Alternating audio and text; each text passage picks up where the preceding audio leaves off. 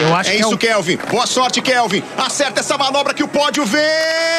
Vai, Kelvin!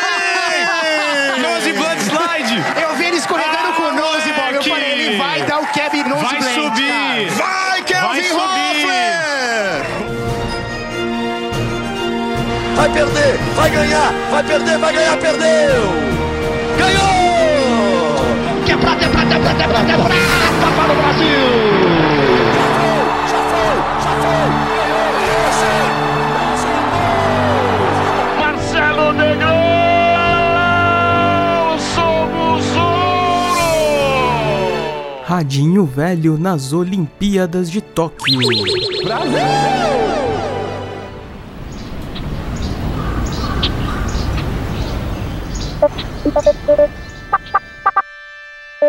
E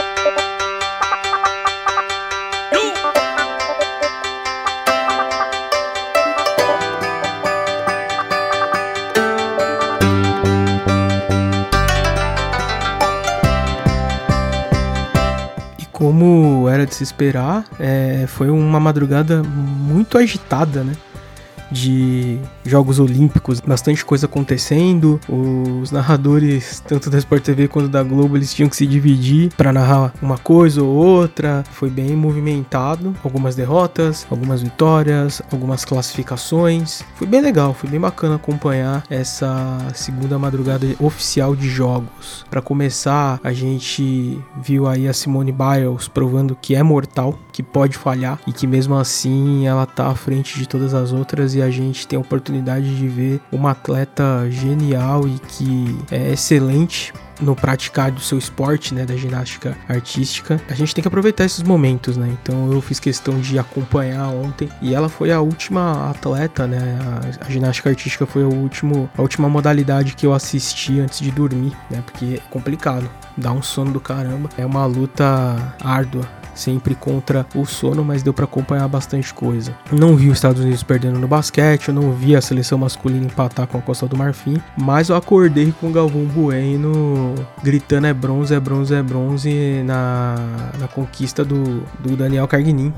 Galvão muito emocionado, né? Não só ali na, ao narrar a vitória dele, mas no pós-vitória, onde o Daniel agradeceu a sua sensei, é, onde agradeceu a família depois na entrevista, né? Pós-medalha. Aliás, pós-medalha não, né? Pós a vitória e antes de receber a medalha. Foi, foi bem legal poder acompanhar e assim eu acordei, né? Eu fui dormir ali perto das 5 antes do jogo da seleção de futebol masculino começar e acordei umas sete e pouco já com o fim da partida, né? Eu peguei o fim da partida e principalmente a narração aí do Galvão da o, o final da luta do Daniel Carguinin. Então foi foi, foi bem legal, né? Muito bacana acompanhar essa madrugada, né? Outra coisa que eu queria comentar é questão do surf, né? Eu tava até curioso para ver, né, como seria o surf como evento olímpico de fato, e eu confesso que eu fiquei um pouco decepcionado assim, porque os quatro surfistas eles vão para bateria, né? Só que a câmera me parecia muito perdida sobre quem mostrar. Inclusive na bateria do do Ítalo não aconteceu muita coisa de sensacional, e na do Medina, eu vi o Medina ganhando pontos sem que a câmera mostrasse o Medina surfando. Então eu fiquei sem entender o que, que fez a nota do Medina subir. Eu confesso assim que não achei emocionante não, achei até meio chato assistir o surf. O que ficou de emocionante foi a questão do surfista costarriquenho, que foi chamado às pressas para ir para as Olimpíadas e ele não pegou a prova. Daria tempo dele pegar a repescagem. Então, dos quatro surfistas que iriam na bateria e um era ele, é, acabou sendo só três. E mesmo assim, não acho que seja dentro da água, né? Os especialistas, comentaristas, inclusive, falaram que foi uma disputa bem emocionante, mas para quem tá do lado de fora vendo, parece um papel de parede com as ondas batendo e do nada o surfista pontua e se a câmera não for esperta, não dá nem tempo de pegar a manobra ali, o, o que que o, o surfista fez na onda para ele ganhar pontos e passar, cair dentro da bateria, enfim. Foi, foi, fiquei um pouco perdido, confesso. Eu vou até reparar se nas outras baterias do surf isso vai acontecer também, porque eu não tô acostumado a acompanhar as competições de surf, então não sei se é sempre assim, né? Mas me passou essa sensação, não me ganhou pela emoção, não. Vamos ver as próximas aí do surf, né? Mas o que não teve de emoção no surf, teve no skate. Nossa senhora, foi um show de entretenimento. A começar assim por testar o nosso poder de seca pimenteiro, né? O, o Kelvin Hoffler, ou o famoso Kelvinho Effler.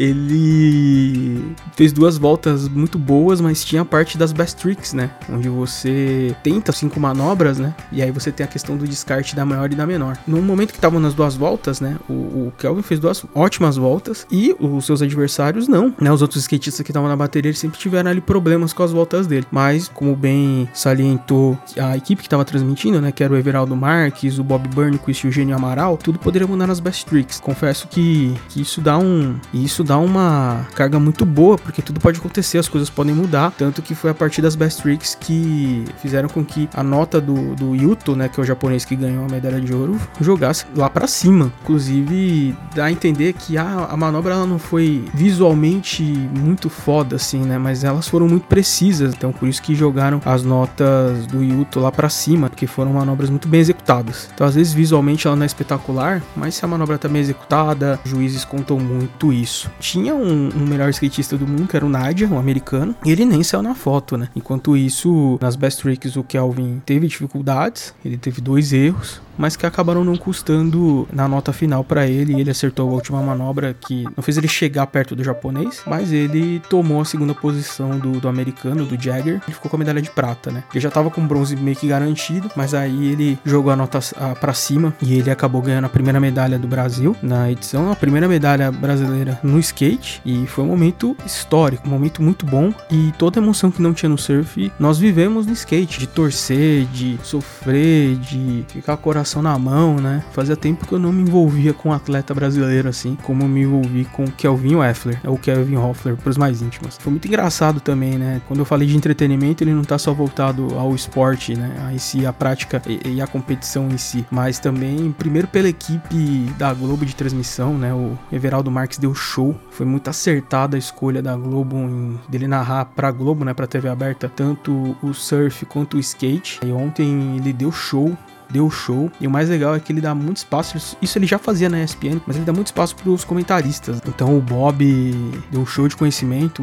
isso era óbvio. E, e ele se deu muito bem ali na transmissão, né? Nunca tinha visto ele comentar. Parecia que ele estava muito à vontade. E o Geninho Amaral, que já é da casa, né? Já é, era comentarista há muito tempo dos eventos do esporte espetacular. E fez com que o Brasil inteiro conhecesse os gemidos dele, as reações dele toda vez que os atletas acertavam as manobras, né? Isso deu um toque especial. O cara virou meme. E só que tem aquilo né? Ele vira meme meio que ridicularizado, mas depois ele vai ganhando e conquistando o público. Depois de tudo que aconteceu, o Geninho é, saiu ovacionado pela galera também. É, sucesso de público e crítica. Então foi muito bom também, né? E para fechar a questão do entretenimento, é, as fofocas que surgiram, porque o pessoal notou, né, que a Letícia Buffoni, a Raíssa, os outros skatistas, né, da, que participaram das baterias e não foram tão bem quanto o Kelvin, não seguiam o Kelvin e não comemoraram, não vibraram com a vitória dele nas redes sociais. Tanto que a Letícia Buffoni foi cobrada assim nas redes, o pessoal achou estranho e aí o assunto começou a ser repercutido assim que o, o Kelvin botou a medalha no peito. E isso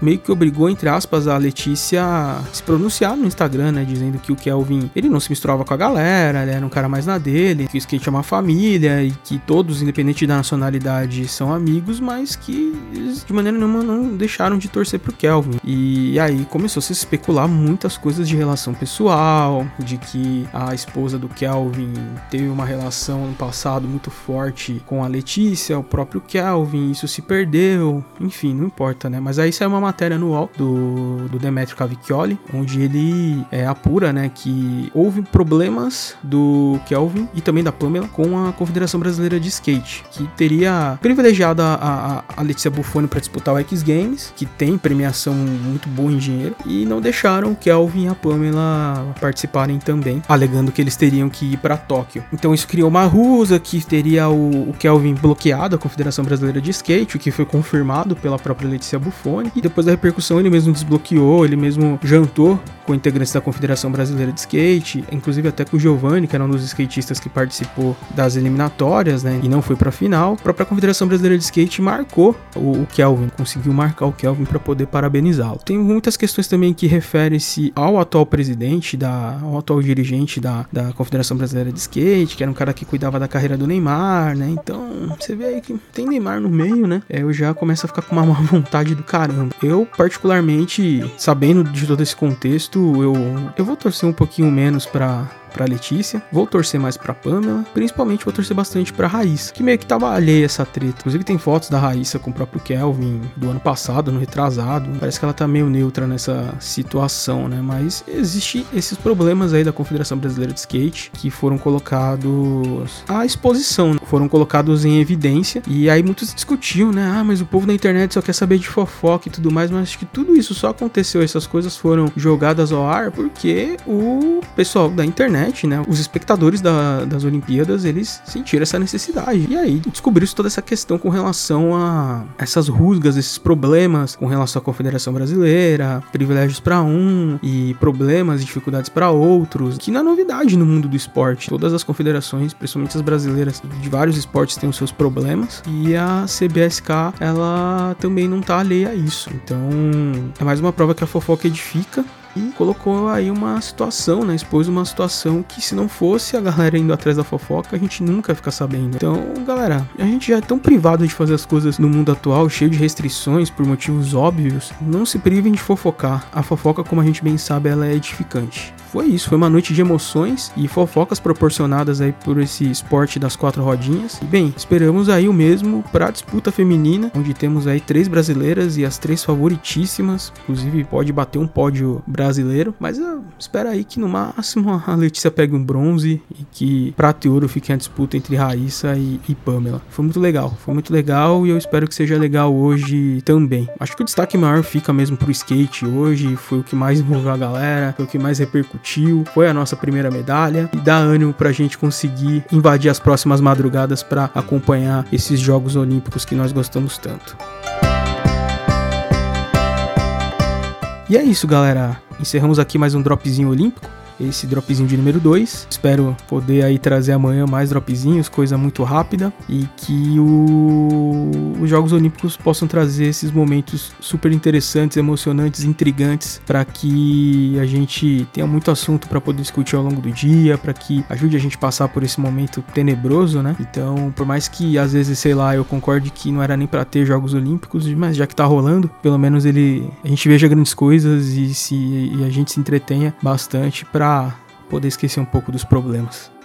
Então é isso. Um, um grande abraço e até o próximo